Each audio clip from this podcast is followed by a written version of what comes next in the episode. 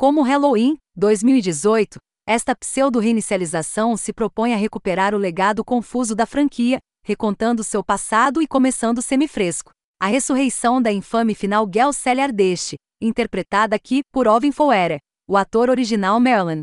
Barnes morreu em 2014. É um paralelo especialmente próximo ao renascimento de Laurie Strode da Universal Pictures.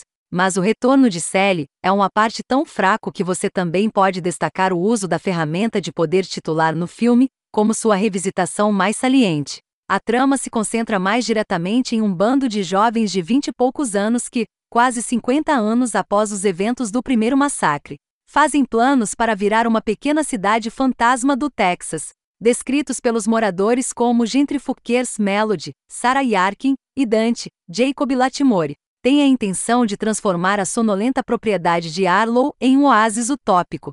O elenco pós-milenar, incluindo a instafamos Melody, Sarah Yarkin, e sua irmã Lila, Elsie Fisher, uma sobrevivente de tiroteio na escola, provoca-lhe a ter face, Mark Bunyan, em Arlow, Texas, após 50 anos de dormência pacífica. Como a maioria dos massacres com motosserras acontecem, as vítimas são transportadas para o meio do nada rural, para encontrar a lâminas unindo de Leaterface. O massacre da Serra Elétrica não é diferente, já que o chefe de mídia social Dante, Jacob Latimore, freta um ônibus cheio de investidores para Arlow na esperança de gentrificar a cidade fantasma da poeira. Apesar de alguns moradores hastearem suas bandeiras confederadas e guardarem revólveres no coldre, Melody e Lila eventualmente lideram o show, uma exibição brutal de violência às custas de um roteiro todo feito de cartilagem, sem carne. A necessidade de um refúgio seguro é ressaltada pela presença da irmã mais nova de Melody, Lila, Elsie Fisher, que recentemente sobreviveu a um tiroteio na escola. Sem surpresa, uma história dos caras que trouxeram para você Don't Breat 2 é um desastre de trem de mau gosto que corre de cabeça para assuntos sensíveis. Também no passeio está a noiva loira de Dante, Ruth, Nell Hudson, que na grande tradição de slashers de merda, deixa a cor do cabelo dela dobrar como uma personalidade. Os recém-chegados inexplicavelmente ricos em dinheiro de Arlow recebem um ônibus de festa de clientes para examinar as propriedades pela manhã, mas ao anoitecer, eles estão lutando por suas vidas, tendo acordado Leatherface, Mark Burion, e sem querer entregando dezenas de possíveis vítimas à sua porta. Dito isto, é difícil encontrar satisfação em algo tão mal feito. Os efeitos práticos são divertidos o suficiente, mas falta todo o resto neste massacre da Serra Elétrica.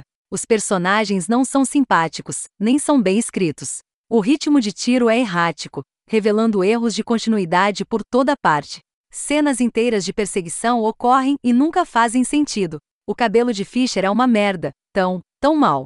Por um lado, é uma pena ver mais um massacre da Serra Elétrica falhar em capturar o que torna o primeiro, entre os contos mais aterrorizantes já contados. Por outro lado, é o tipo de decepção a que você se acostuma como fã de TCM. Sequências ruins agora fazem parte do legado de Leatherface tanto quanto sua parte inaugural. Então, dessa forma, este mata. Texas Chainsaw Massacre falha em redefinir o legado de Leatherface melhor do que as sequências e remakes que deixa no retrovisor.